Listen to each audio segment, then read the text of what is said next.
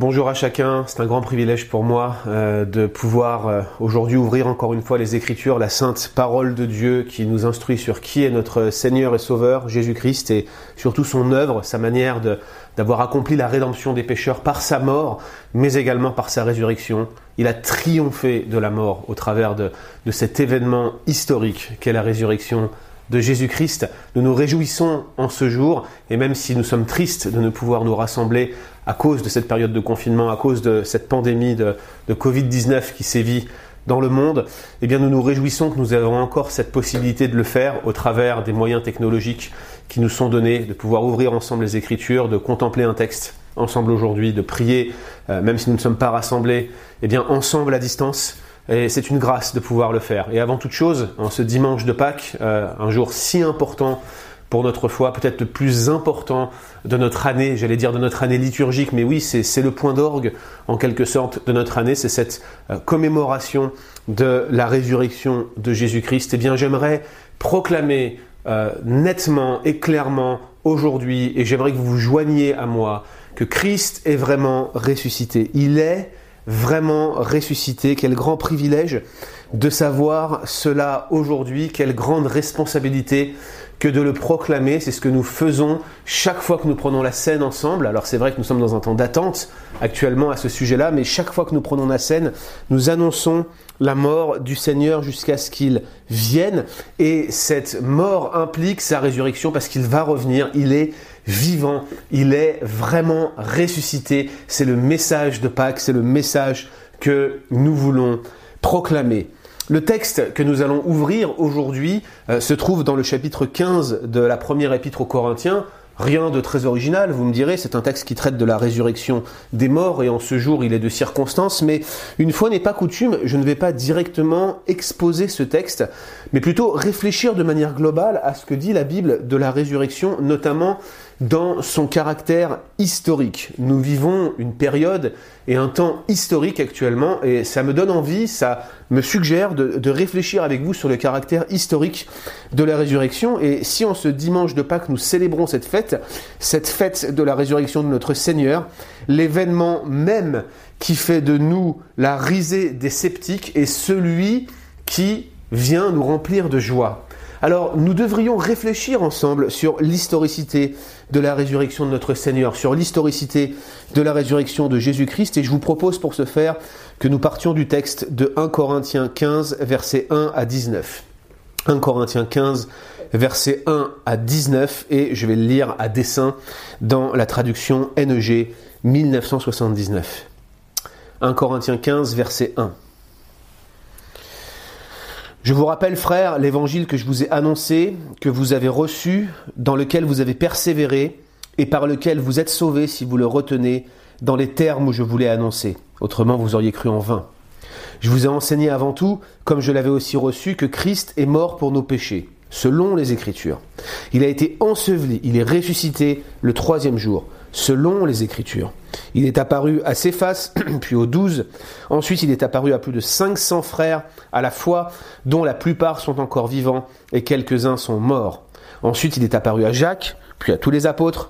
Après eux, il m'est aussi apparu à moi, comme à l'avorton, car je suis le moindre des apôtres. Je ne suis pas digne d'être appelé apôtre parce que j'ai persécuté l'Église de Dieu. Par la grâce de Dieu, je suis ce que je suis. Sa grâce envers moi n'a pas été vaine, loin de là. J'ai travaillé plus que tous, non pas moi toutefois, mais la grâce de Dieu qui est avec moi. Ainsi donc, que ce soit moi, que ce soit eux, voilà ce que nous prêchons, et c'est ce que vous avez cru. Or, si l'on prêche que Christ n'est pas ressuscité des morts, pourquoi quelques-uns parmi vous, pardon, si l'on prêche que Christ est ressuscité des morts, pourquoi quelques-uns parmi vous disent qu'il n'y a point de résurrection des morts? S'il n'y a point de résurrection des morts, Christ non plus n'est pas ressuscité. Et si Christ n'est pas ressuscité, notre prédication est donc vaine, et votre foi aussi est vaine. Il se trouve même que nous sommes de faux témoins à l'égard de Dieu, puisque nous avons témoigné contre Dieu qu'il a ressuscité Christ, tandis qu'il ne l'aurait pas ressuscité, si les morts ne ressuscitent point.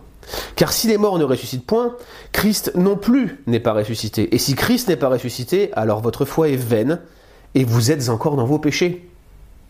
Et par conséquent aussi, ceux qui sont morts en Christ sont perdus. Si c'est dans cette vie seulement que nous espérons en Christ, nous sommes les plus malheureux de tous les hommes. Prions. Seigneur, nous relisons ce texte ensemble et notamment dans les derniers versets, nous, avons le privilège de nous souvenir que cette résurrection est un fait historique et si cette résurrection n'est pas un fait historique, si c'est juste une vue de l'esprit, si c'est juste une résurrection spirituelle, alors nous sommes encore dans nos péchés. Alors ton sacrifice n'a servi à rien. Alors nous, nous sommes bons pour la géhenne éternelle, pour l'enfer, Seigneur. Nous sommes séparés de toi. Alors si réellement la résurrection n'a pas eu lieu, tout euh, ce faisceau de doctrine qui nous sert de foi n'est qu'une mascarade. Mais Seigneur, nous voulons nous confier en toi aujourd'hui pour nous souvenir que ce que tu as accompli est vrai, que tu es vivant, que tout ce que tu fais est parfait, que tu es le maître de l'histoire et que tu as donné des preuves évidentes, Seigneur, à tes disciples que tu es réellement ressuscité. Et Seigneur, nous pouvons contempler ces éléments de preuve. Nous pouvons les regarder ensemble. Nous pouvons y voir ton œuvre, Seigneur.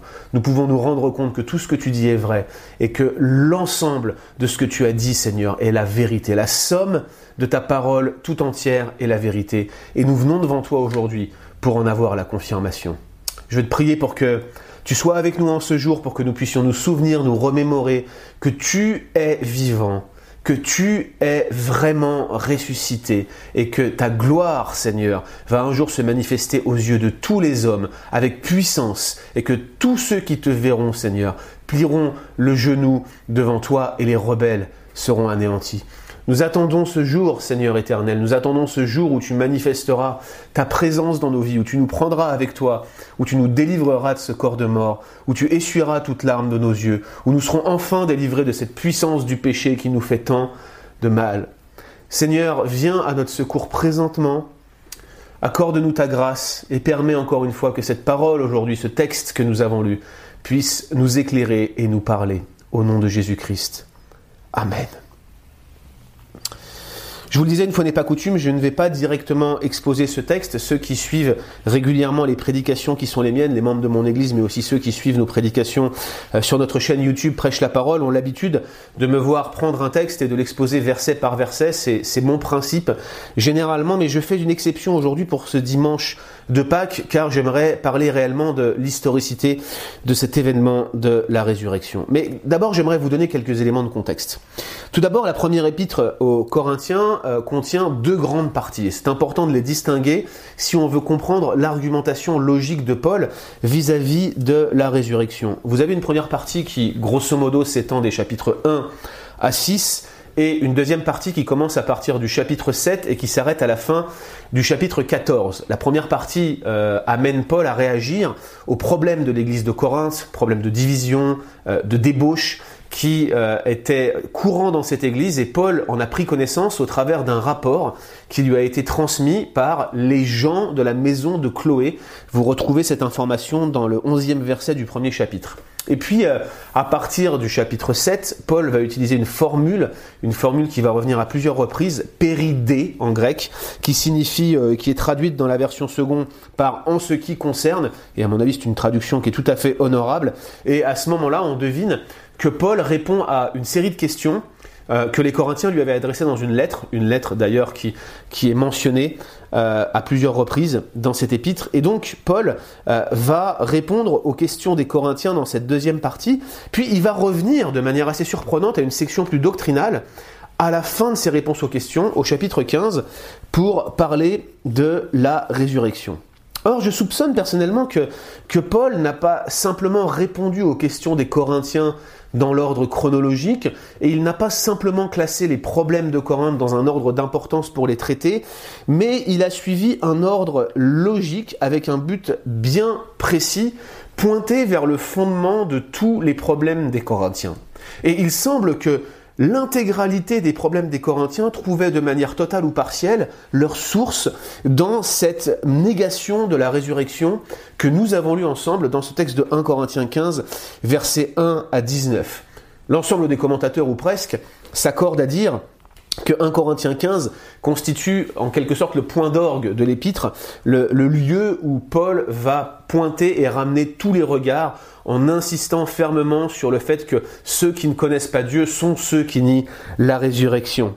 Et la résurrection des croyants, il faut le dire, est un thème particulièrement central dans l'enseignement de Paul. Je vous cite N.T. Wright, que je ne citerai pas euh, comme ça euh, si facilement, car j'ai de profonds désaccords avec lui sur bien des sujets.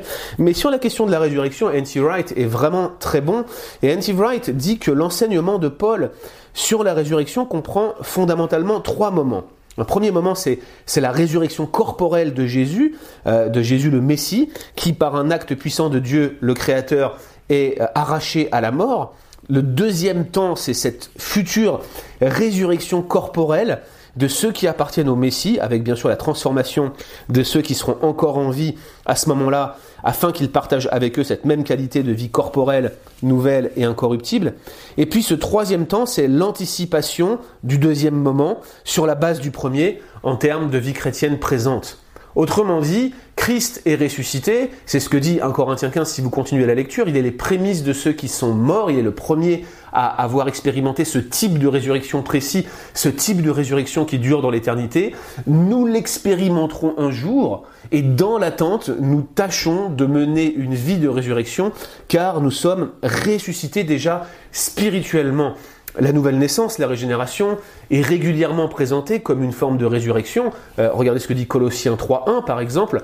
Si donc vous êtes ressuscité avec Christ, cherchez les choses d'en haut où Christ est assis à la droite de Dieu. Cette résurrection qu'on aurait déjà dès à présent n'est autre que la régénération et on comprend que les Corinthiens aient pu euh, mal comprendre ou dériver ou tordre l'enseignement de Paul en expliquant que cette résurrection spirituelle, cette régénération était en fait cette fameuse résurrection finale qu'ils attendaient. Autrement dit, si on reprend la classification de N.T. Wright, il confondait le 2 et le 3, il les mélangeait ensemble et en faisait un seul événement et avait mis en oubli le fait qu'ils allaient un jour être eux aussi ressuscités corporellement.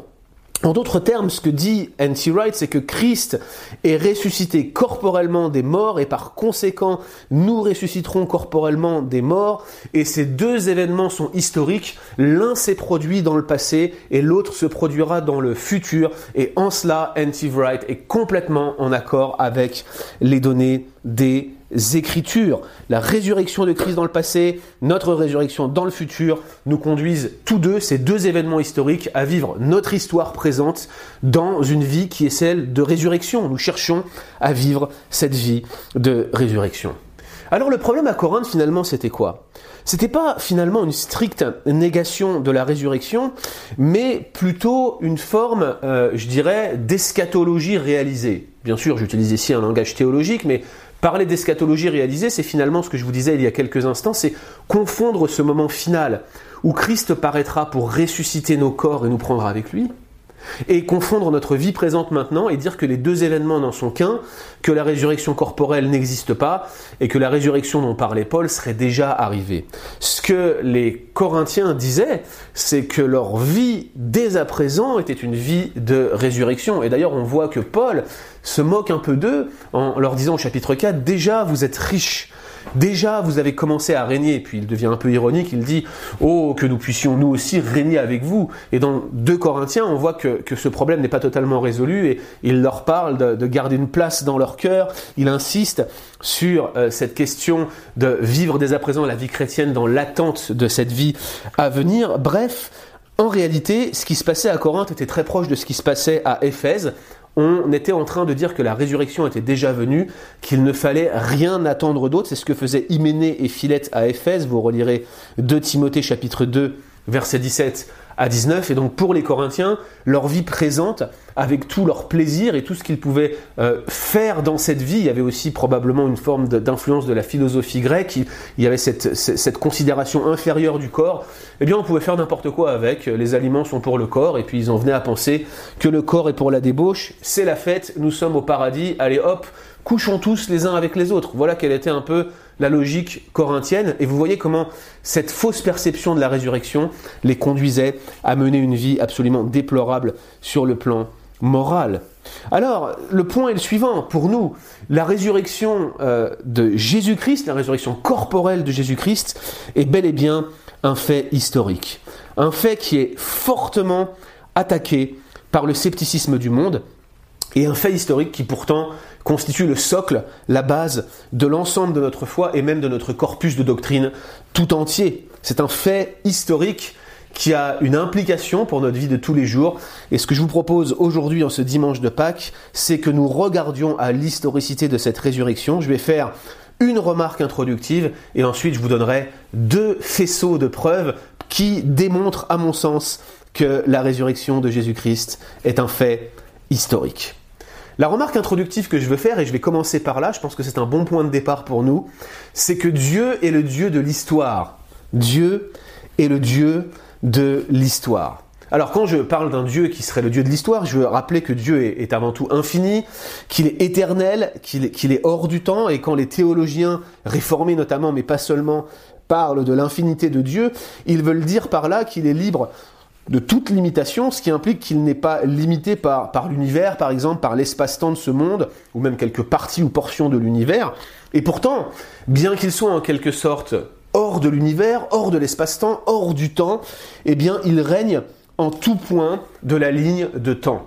Comment la Bible explique cela? Eh bien, la Bible présente ce Dieu hors du temps comme le créateur du temps, comme celui qui règne sur le temps, qui est souverain sur le temps, comme ce Dieu qui est celui qui crée et qui règne sur tout ce qu'il a créé. Dieu est donc créateur de la ligne de temps et les événements qui sont relatés dans Genèse 1 à 3, eh bien, ils ont pour but de nous montrer la puissance de Dieu au travers de la création. Dieu est un Dieu créateur et dire que le Dieu éternel et hors du temps a créé tout ce qui existe, c'est dire que lorsqu'il a créé le monde et tout ce qu'il contient, eh bien, il a créé le temps. Et si vous regardez bien ce que ça signifie en termes d'incarnation de Jésus-Christ, et même de mort et de résurrection de Jésus-Christ, ça veut dire que ce Dieu hors du temps rentre volontairement dans la ligne de temps pour venir au secours de ceux qu'il aime et les racheter d'une damnation éternelle. L'incarnation, c'est Dieu hors du temps qui s'abaisse jusqu'aux contraintes de ce temps marqué par la chute pour nous faire rentrer d'une certaine manière dans une éternité, dans sa présence en Christ. C'est Dieu qui vient en quelque sorte imprimer une trace humaine dans l'histoire. Il est né, il est mort, il est ressuscité. L'ensemble de la vie de Christ doit, pour la parole de Dieu, s'enraciner dans une perspective historique parce que Dieu est le Dieu de l'histoire. Une fois qu'on a dit ces choses, j'aimerais qu'on se souvienne que dans la manière d'établir un fait historique, aussi bien pour notre histoire humaine que pour l'histoire de la rédemption, l'histoire des grands actes de Dieu dans l'histoire, vous voyez, eh bien, l'importance d'établir l'histoire repose en quelque sorte sur les témoignages oculaires. Il y a une importance des témoignages oculaires dans l'établissement d'un fait historique. Je me souviens, dans mes jeunes années, euh, à l'école, on appelait ça l'école primaire en France, je, me demande si ça s'appelle pas comme ça aussi au Québec, mais l'école primaire en France, quand vous commenciez à faire de l'histoire, on commençait par vous faire cette distinction classique entre histoire et préhistoire. Et je me souviens de, euh, de, ma professeure qui, avait euh, vraiment insisté, j'ai encore cette image en tête, elle avait pris une feuille blanche, elle avait écrit dessus, puis elle avait commencé son, son discours ainsi, et sa conclusion c'était que l'histoire commence avec l'invention de l'écriture. Tout ce qui n'est pas écrit, tout ce qui n'est pas relaté, tout ce dont on n'a pas le témoignage direct par des personnes qui ont vu, c'est en quelque sorte de la préhistoire, ou alors euh, c'est quelque chose qui ne peut pas être étayé par des sources écrites, mais tant qu'on n'avait pas cette, euh, cette propension et cette attitude qui consistait à rédiger l'histoire, on ne pouvait pas parler d'histoire. Il faut des témoignages pour faire l'histoire et, et c'est ce qui est réellement le plus important. Et je crois que c'est central qu'on le souligne aujourd'hui. On ne peut pas aborder l'histoire sans témoignage historique, y compris l'histoire sainte, y compris l'histoire de la rédemption, y compris l'histoire des actes de Dieu dans la ligne de temps. Aucun spécialiste, même parmi les plus sceptiques d'ailleurs, n'aborde les questions historiques en négligeant les témoignages, et j'ai envie de vous dire qu'ils sont même la source principale et la plus crédible de données historiques. Est-ce que vous savez que l'histoire des Gaulois, ces, premiers habitants ou ces anciens habitants de ce qu'on appelle aujourd'hui la France, euh, l'histoire des Gaulois, eh bien, elle nous est essentiellement relatée par un témoignage de vainqueur. Donc, on sait qu'on doit le prendre avec des pincettes ce témoignage, puisque c'est euh, César lui-même qui raconte comment il a conquis la Gaule dans, son ouvrage de Bello Gallico, euh, le commentaire sur la guerre des Gaules. Personne ne négligera le témoignage de César, malgré qu'on le sait qu'il est polarisé euh, dans la recherche historique sur la période comprise, euh, grosso modo, entre moins 58, moins 50 avant Jésus-Christ. L'essentiel des connaissances historiques sur cette guerre, d'ailleurs, provient des écrits de César lui-même, qu'il rassemble dans euh, cet ouvrage de Bello Gallico. Donc on voit qu'ici le témoignage euh, historique est essentiel et important. Les historiens ne travaillent qu'avec ce texte. Je pourrais dire la même chose avec les archéologues bibliques qui, même quand ils sont sceptiques, travaillent sur les fouilles en excavation en Israël, Bible en main, si je puis me permettre cette métaphore, mais ils consultent la Bible et cherchent à regarder si leur recherche correspond avec ce qui s'y trouve, car c'est l'un des rares ouvrages qui va décrire en détail des situations historiques de l'époque. Alors, on croit qu'elles sont historiques ou pas, c'est pas ce que je veux aborder aujourd'hui, mais vous comprenez l'importance des témoignages historiques. Le point où je veux vous amener, l'endroit où je veux vous conduire en faisant cet ensemble de remarques introductives, c'est que le témoignage historique, les témoignages bibliques, sont, même quand on les considère avec un a priori sceptique, ils sont extrêmement fiables. À vrai dire, les témoignages du Nouveau Testament, d'un point de vue des écrits, euh, du texte, de la critique textuelle, du point de vue du nombre de manuscrits, sont certainement les plus fiables. C'est vraiment important de souligner sans aucune espèce d'ambiguïté que la Bible contient les témoignages historiques les plus fiables qui existent. Par exemple, pour revenir sur De Bello Gallico, le commentaire sur la guerre des Gaules, euh, si vous saviez le nombre de manuscrits dont on dispose, vous seriez sans doute étonné de les comparer au nombre de manuscrits du Nouveau Testament. On a au maximum 9 manuscrits, et encore je ne parle pas de manuscrits complets, pour certains c'est des fragments de manuscrits. 9 manuscrits pour De Bello Gallico, et si vous les comparez à ceux de la Bible, nous avons 5500 manuscrits grecs 2500 copies de versions antiques issues du grec, 86 000 citations bibliques extraites des pères de l'Église. C'est l'ouvrage antique, l'ouvrage du premier siècle le plus fiable sans conteste. Les grandes questions que nous voulons aborder ici s'enracinent dans un témoignage historique et nous avons des témoignages bibliques qui, sur le plan textuel, sur le plan littéraire, sont fiables. Alors du coup, quels sont les éléments qui prouvent que la résurrection de Jésus est un fait historique. Il y en a plusieurs. Je vais me limiter aujourd'hui à deux faisceaux de preuves qui sont les plus textuels dans les éléments que nous utilisons. Et on va être honnête aujourd'hui, en ce dimanche de Pâques. On va accepter de se remettre en question et on va regarder ce que ceux qui critiquent l'historicité de la résurrection, ceux qui contestent qu'elle ait réellement existé, eh bien on va regarder ce qu'ils disent et on va regarder si leurs arguments tiennent la route.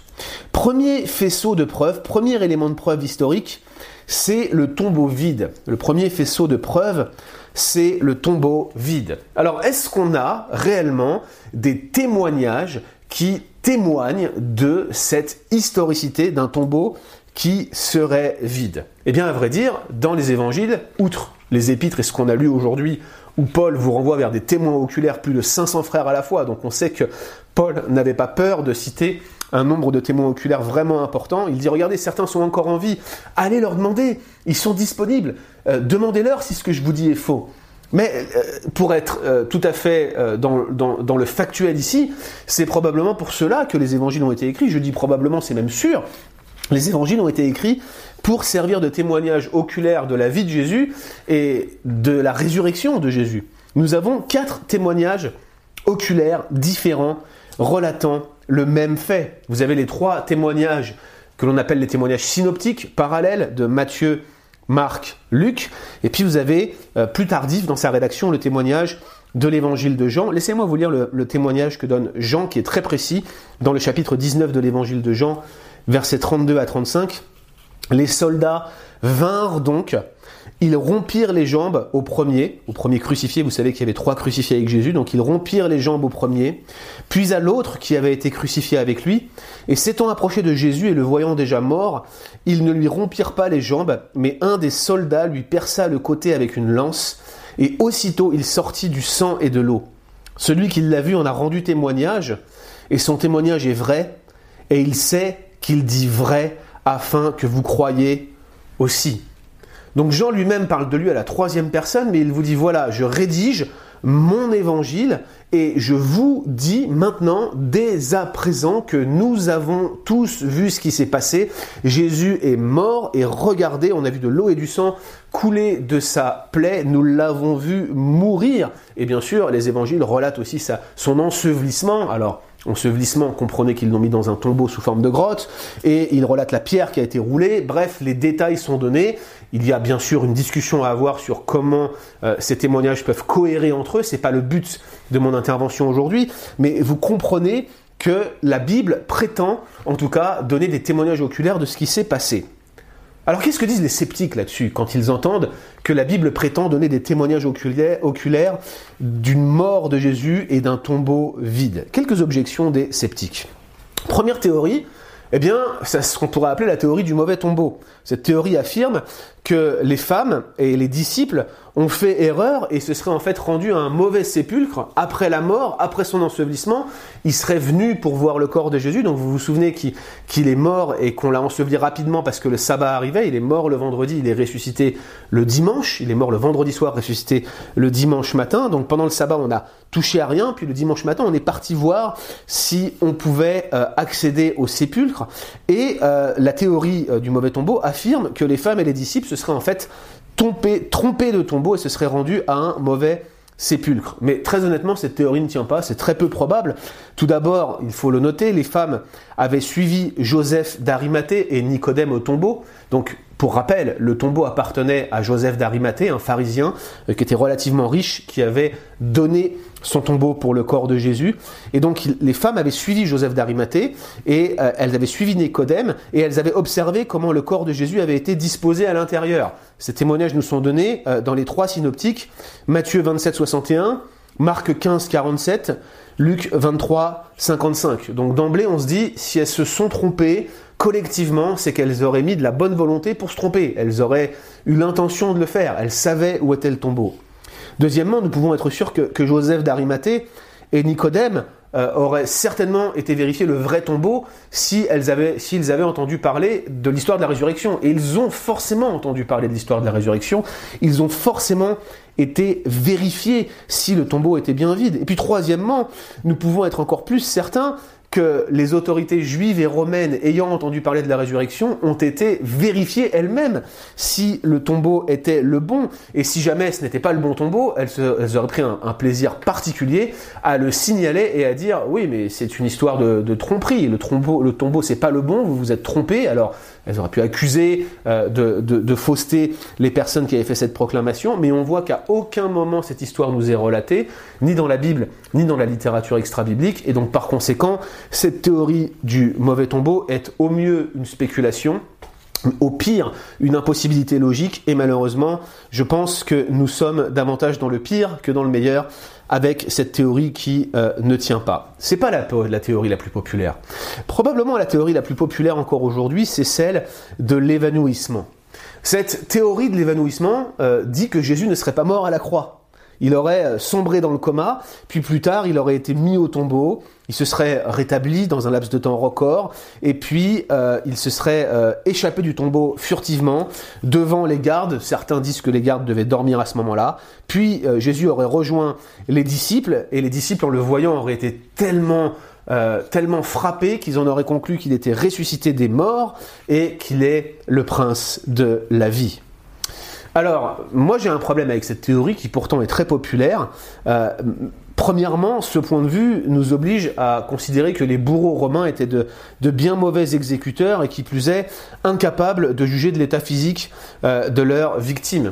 Pourtant, nous l'avons lu lorsqu'on a lu tout à l'heure le texte de Jean, euh, le récit évangélique suggère et indique que des mesures très spécifiques ont été prises pour euh, s'assurer que Jésus était réellement mort. Regardez, ils lui ont brisé les jambes. Donc c'est c'est quand même, euh, euh, euh, je veux dire, pardon, ils n'ont pas brisé les jambes à Jésus, ils ont brisé les jambes des personnes qui étaient à côté de Jésus. Puis quand ils sont arrivés à lui, ils ont vu qu'il était mort. Ils n'ont pas brisé ses jambes. Et qu'est-ce qu'ils ont fait? Ils ont percé son côté.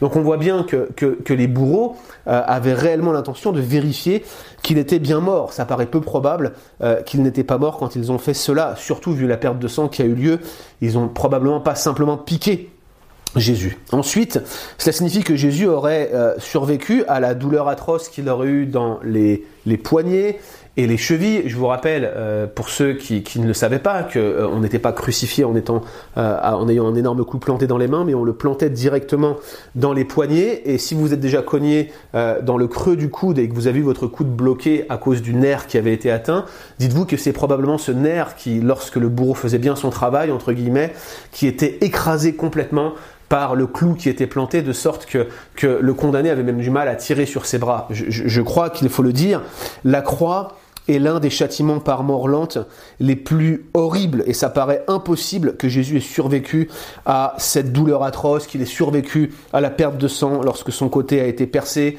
lorsqu'il a été fouetté, il a été fouetté deux fois selon les reconstructions les plus probables. Et on sait que les, séances de fouet avant la crucifixion, avant les crucifixions, la deuxième notamment, était souvent dramatique, on fouettait avec euh, des lanières de cuir sur lesquelles il y avait des osselets ou des morceaux euh, de, de, des pièces de bronze ou euh, d'une sorte de fer, et souvent ça lacérait le dos jusqu'à ce qu'on puisse en voir les os, et les gens parfois mouraient des mauvaises conditions, du mauvais traitement.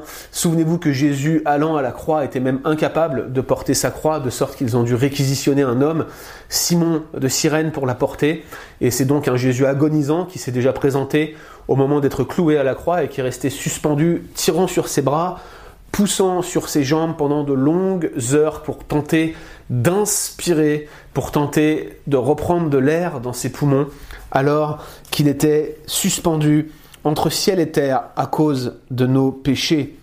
Il a euh, réellement souffert sa faiblesse physique, le choc général qu'il a subi, et je ne parle même pas du manque de nourriture. Et donc il faudrait considérer que malgré ce faible état, il aurait pu, un, se libérer de son linceul, dans lequel il devait être carrément euh, euh emmitouflé, euh, je veux dire serré, euh, comme, comme, comme momifié en quelque sorte, puis deux, il aurait dû repousser tout seul la grande pierre, alors que les femmes n'y arrivaient pas, à combien plus forte raison à combien plus forte raison un homme seul, blessé et agonisant, aurait-il pu le faire, et d'ailleurs il aurait dû le faire sans que la garde romaine ne s'en aperçoive, et puis enfin il se serait montré aux femmes et aux disciples dans cet état physique complètement affaibli, amaigri, euh, à l'article de la mort, et, et c'est sur cette base que les disciples en auraient conclu qu'il est le prince de la vie.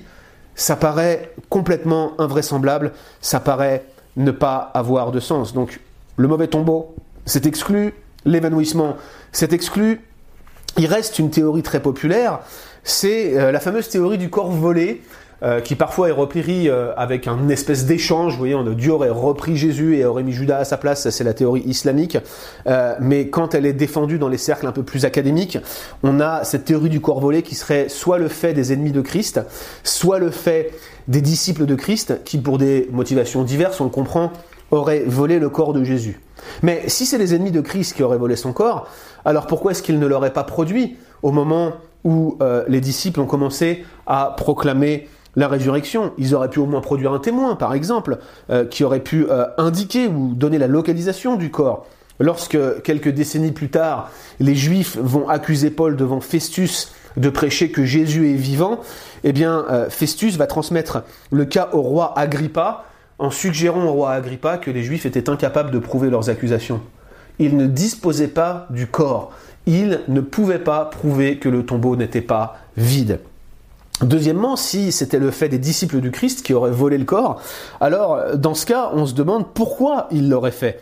Déjà, il est peu probable qu'un groupe de disciples apeurés et désorganisés ait tenté un tel exploit. Je vous rappelle que briser le sceau d'un gouverneur romain, c'était un crime très important, puni de euh, mort, et on nous dépeint les disciples, non pas comme des gens extrêmement victorieux, mais qui s'enterrent, qui s'enferment et qui se terrent dans la chambre haute euh, qui est barrée, et il faut que Jésus traverse les murs pour venir à leur rencontre. Hein. Ils avaient mis tout un tas de barrières autour d'eux, ils avaient peur de mourir, et on comprend mal comment ils auraient briser le sceau d'un gouverneur romain. Et dans le contexte qui fait immédiatement suite à la résurrection de Christ, eh bien, ils sont présentés comme, pardonnez-moi de le dire ainsi, mais comme des lâches. Par ailleurs, comment aurait-il pu contourner la garde romaine? Les meilleurs spécialistes estiment que cette garde était euh, composée de quatre soldats qui prenaient des tours et qui s'alternaient. Donc même s'il y avait des, tours de garde, il y avait toujours quelqu'un qui était réveillé. Euh, ça paraît vraiment peu probable qu'ils aient pu contourner la garde premièrement et deuxièmement qu'ils aient pu rouler la pierre. Je vous renvoie vers Matthieu 27 versets 62 à 66, si vous voulez relire le témoignage à ce sujet-là. Et puis enfin, si nous pensons que les disciples ont secrètement volé et fait disparaître le corps, eh bien il nous faudrait considérer que ces disciples auraient proclamé comme un fait historique une fiction qu'ils auraient finalement arrangée.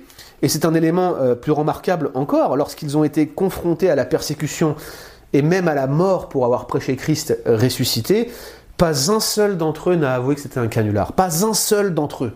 On comprend mal comment 120 personnes environ, à cette époque-là, auraient pu s'accorder pour mentir. Alors, on parle de 120 personnes, mais on parle de plus que cela, puisque 500 personnes, nous dit Paul, affirment qu'ils ont vu le Seigneur ressuscité. Un complot de 500 personnes qui s'accordent pour défendre une fausse résurrection, et sous la persécution et sous la torture, aucun n'avoue, ça paraît vraiment peu probable. Alors conclusion, quelle est la meilleure explication pour le tombeau vide? Bob Gonzalez conclut en disant que l'explication qui s'accorde le mieux ici avec l'évidence du tombeau vide est celle-là même proposée par les apôtres. Le corps de Jésus n'était plus dans le tombeau, parce qu'il était ressuscité des morts. Et écoutez bien ce que dit Pierre à la Pentecôte dans Acte 2. Il dit homme frère, il dit ça à tous les Israélites, il dit ça publiquement, il dit homme frère, qu'il me soit permis de vous dire librement au sujet du patriarche David qu'il est mort, qu'il a été enseveli et que son sépulcre existe encore aujourd'hui parmi nous. Vous savez que David est mort, vous savez qu'il est enseveli. Pourquoi? Parce que vous allez voir son tombeau, vous savez qu'il est là. Comme il était prophète, et qu'il savait que Dieu lui avait promis avec serment de faire asseoir l'un de ses descendants sur son trône, c'est la résurrection de Christ qu'il a prévue et annoncée en disant qu'il ne serait pas abandonné dans le séjour des morts et que sa chair ne verrait pas la corruption. Les implications des paroles de Pierre, chers frères et sœurs, sont claires. Le tombeau de David et ses os sont toujours avec nous. Par conséquent, ce psaume ne pouvait pas faire référence en premièrement à lui. Le tombeau de Jésus, par contre, ne contient aucun corps. Il est vide. Le tombeau vide prêche la résurrection. C'est une évidence, c'est un fait que Christ est ressuscité parce que son tombeau est vide et aucun Israélite ne pouvait répondre à cela parce que des témoins oculaires pouvaient l'attester. Le deuxième faisceau de preuve qui s'ajoute à celui du tombeau vide, le deuxième faisceau de preuve, ce sont toutes ces apparitions post-résurrection. Ces apparitions post-résurrection. Le Nouveau Testament en relate au moins dix. Je dis au moins parce qu'il y a débat sur certaines qui pourraient être dédoublées. Mais le Nouveau Testament en relate au moins dix, dix apparitions distinctes post-résurrection. Tout d'abord, il est apparu aux femmes, Matthieu, 26, euh, Matthieu 28, pardon, versets 8 à 10. Puis ensuite, il est apparu à Marie-Madeleine, une autre femme qui était retournée à la tombe, euh, Jean 20, versets 10 à 18. Puis à Cléopas et à un autre disciple sur la route d'Emmaüs, Luc 24, versets 13 à 35. Puis à Pierre, à un autre moment euh, ce même après-midi, Luc 24, 34, 1 Corinthiens 15, 5. Ensuite, il est apparu aux disciples dans la chambre haute, euh, Luc 24, 36, 43, puis encore une fois aux autres disciples une semaine plus tard, quand Thomas était présent, vous connaissez l'épisode, Mon Seigneur et mon Dieu, Jean 20, versets 26 à 29, puis ensuite, il est apparu à sept disciples de la mère de Tibériade, Jean 21, versets 1 à 22. Puis ensuite encore, il est apparu aux 11 sur une montagne de Galilée, Matthieu 28, versets 16 à 20. Il est possible d'ailleurs que ça a été la fameuse occasion où il est apparu aux plus de 500 frères à la fois que Paul nous décrit dans le texte qui nous a servi de base dans 1 Corinthiens 15, 6. C'est en tout cas ce que je crois. Et euh, sur un autre sujet, j'y fonde euh, une grande partie de ma théologie missionnaire qui implique l'ensemble des disciples qui devraient prendre part à la grande mission, mais c'est un autre sujet. Puis ensuite, il est encore apparu à son demi-frère Jacques. Euh, c'est ce que dit Paul dans 1 Corinthiens 15, 7. Et puis enfin, il est de nouveau apparu aux 11 disciples euh, à l'occasion de son ascension au ciel. C'est ce qu'on voit dans Luc 24, 44, 52, Acte 1, 4 à 9, 1 Corinthiens 15, 7. Et Paul rajoute que, on pourrait en rajouter une onzième, j'y pense à l'instant, vous voyez que Paul dit qu'il est apparu à lui-même. Cette apparition sur le chemin de Damas, pour Paul, semble être une apparition de Jésus euh, ressuscité corporellement, ce n'était pas une simple vision, c'est Jésus qui est venu jusqu'à lui. Alors les sceptiques ont certaines objections. Pour les sceptiques, toutes ces apparitions post-résurrection seraient euh, par exemple un ensemble euh, d'hallucinations individuelles et collectives. Alors, c'est très intéressant comme opinion et j'aimerais tout de suite vous dire que ce concept d'hallucination collective est tout à fait probable d'un point de vue historique. Je considère même euh, possible que certains témoignages de miracles catholiques soient des hallucinations collectives. J'ai pas mon opinion qui est absolument forgée sur la question. Vous savez que je suis prêt à accepter l'idée d'une manifestation euh, qui ne soit pas une manifestation de Dieu, mais qui soit une manifestation surnaturelle. C'est tout à fait probable, ça existe. Je crois que, que le, Nouveau Testament se fait écho, euh, que les adversaires de Dieu, la puissance de Satan, pourra réaliser des miracles et des hallucinations, des prodiges pour nous, euh, pour nous égarer. Là n'est pas la question, mais prenons l'exemple du miracle de Fatima, où 100 000 personnes ont vu comme une danse du soleil. Euh, il est possible que c'était une forme d'hallucination collective, et certains chercheurs aujourd'hui défendent cette thèse. Euh, là encore, ce que je suis en train de dire, c'est que l'hypothèse d'une hallucination collective est possible. Il faut l'accepter comme éventuellement possible. Mais là, on n'est pas en train de parler d'une hallucination collective, mais d'une séquence d'au moins 10, même 11, si on inclut Paul, 11 hallucinations collectives, individuelles, où des gens ensemble, des gens qui ont été persécutés, des gens qui ont été en plus travaillés à cause de cela, et donc ces gens auraient vu à différents moments, différentes époques, avec un laps de temps s'écoulant sur plusieurs semaines, mois et peut-être même années, eh bien ils auraient vu ce Jésus ressuscité, et chacun aurait halluciné de la même hallucination. Ça paraît complètement improbable, ça paraît complètement hors de sens, ça ne paraît pas être une bonne explication. L'autre explication possible, et c'est finalement la seule qui reste, qui soit raisonnable, c'est qu'en réalité, euh, toutes ces apparitions post-résurrection ne seraient qu'une invention de l'Église primitive. Donc ils ont inventé le tombeau vide, et puis l'Église primitive aurait inventé euh, ces témoignages post-résurrection. Mais cette hypothèse d'une invention de l'Église primitive est tout aussi improbable que celle des disciples cachant le corps. Encore une fois, comment expliquer que des disciples apeurés, se terrant dans une chambre barricadée, aient eu à cœur de proclamer un mensonge euh, forgé collectivement?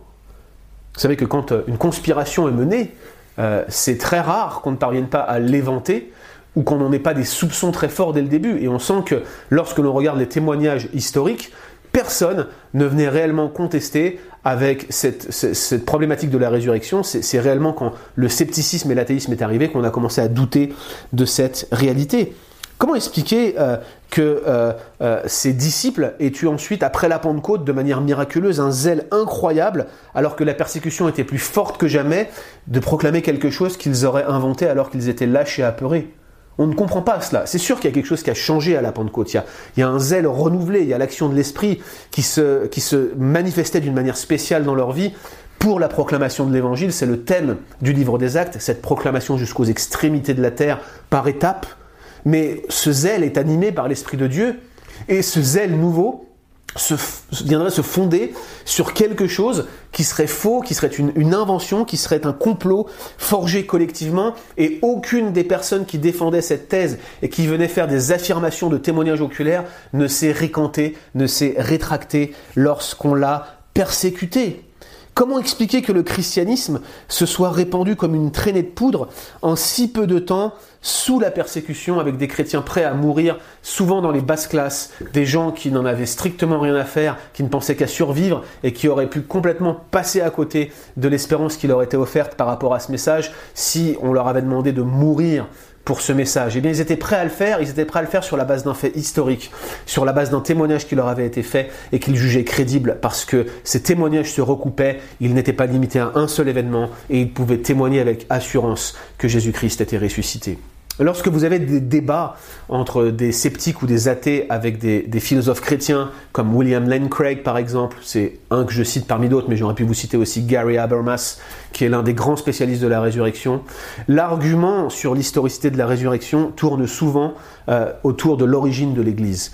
On demande aux athées et aux sceptiques de nous fournir un modèle fiable quant à l'émergence de l'Église et sa propagation spectaculaire comme une traînée de poudre dans tout le bassin méditerranéen.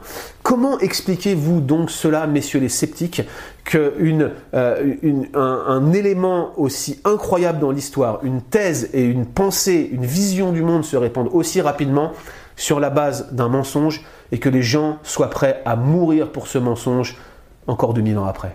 Comment expliquez-vous que l'Église aussi rapidement ait pu se répandre dans tout le bassin méditerranéen s'il n'y a pas eu un événement historique fort comme point de départ C'est l'un des gros arguments qui est certes un peu plus technique à développer, mais qui est souvent utilisé par les philosophes chrétiens, et je vous renvoie vers les écrits des personnes, des spécialistes que je viens de mentionner, William Lane Craig, Gary Habermas, j'aurais pu en citer bien sûr beaucoup d'autres, Michael Licona, l'ouvrage de N.T. Wright en anglais, est absolument exceptionnel euh, à cet égard. C'est une bonne occasion, la période de Pâques, pour s'instruire et pour regarder les arguments qui viennent euh, encourager notre foi. Je, je, vous le dis très honnêtement, à titre personnel, j'ai été souvent béni d'aller euh, fonder mon faisceau de croyances, la manière dont je plaçais ma confiance en Dieu sur des éléments objectifs. Et Dieu nous en donne. Il nous en donne au moins deux ici, ce tombeau vide et ces apparitions post-résurrection.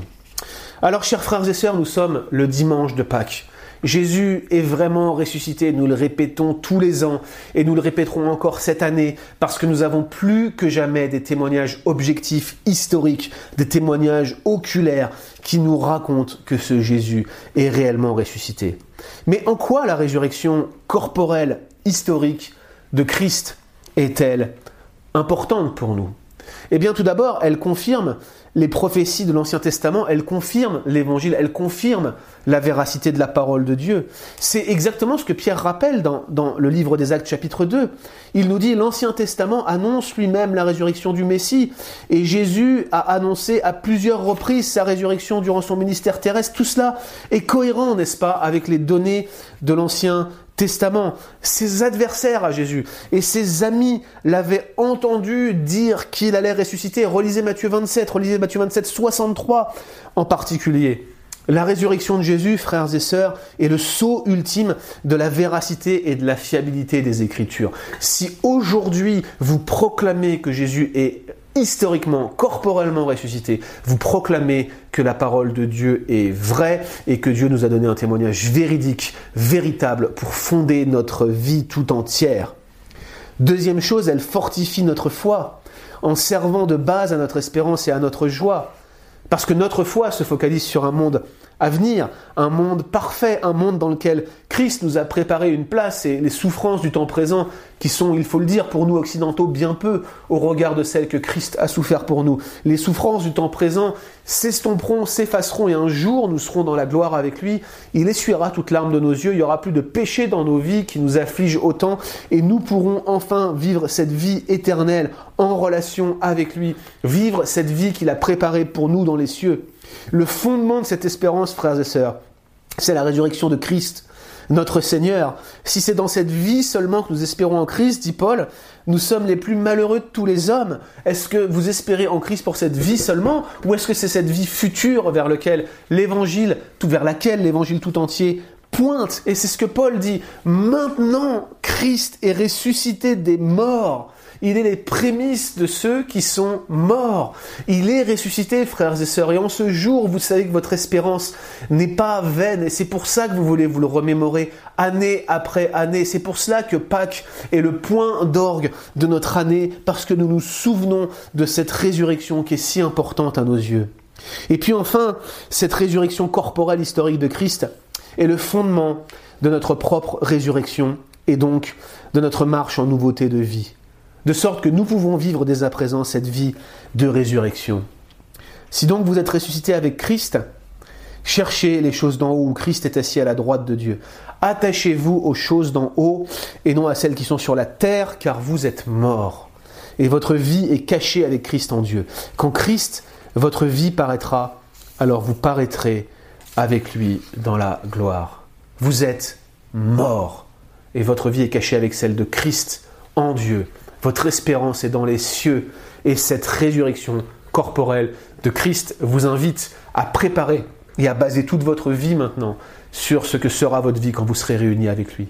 Apprenons, chers frères et sœurs, à vivre dès à présent cette vie qui nous est réservée dans les cieux. Rejetons tout ce qui est du monde, rejetons tout ce qui est de nos corps mortels, Rejetons tout ce péché qui nous enveloppe si facilement. Courons dans la carrière qui nous est ouverte. Persévérons dans la sanctification. Comptons sur l'aide du Seigneur, sur l'assistance de son Esprit. Laissons Dieu sanctifier nos cœurs. Laissons Dieu travailler nos vies. Agissons de manière à favoriser. Coupons tout ce qui a trait au péché dans nos vies. C'est une invitation formelle aujourd'hui que la résurrection de Jésus-Christ nous donne à persévérer dans la sainteté de vie, à chercher la manifestation de son royaume dès maintenant car il est vraiment ressuscité. Chers frères et sœurs, c'est un fait historique. Christ est vraiment ressuscité. C'est un deuxième fait historique. Vous ressusciterez également. Que votre foi soit fortifiée en ce jour, que la grâce de Dieu soit dans vos cœurs, que vous puissiez aujourd'hui vous réjouir en lui. Il est vraiment ressuscité. Proclamons cette bonne nouvelle et prions. Seigneur, merci de ce que tu as vaincu la mort une fois pour toutes, de ce que tu as préparé une place dans les cieux pour ceux qui t'appartiennent, de ce que tu as tout accompli, Seigneur, parce que tu es glorieux, bon, plein d'amour pour tes enfants, de ce que ce souvenir, Seigneur, de ce que tu as accompli historiquement est un rappel de ce que tu feras encore historiquement pour nous. Et nous nous attendons, Seigneur, à ce que tu paraisses et que tu manifestes ta gloire et que nous puissions y trouver toute notre joie et notre satisfaction, Seigneur. Nous te glorifions et nous te bénissons au nom de Jésus-Christ. Amen.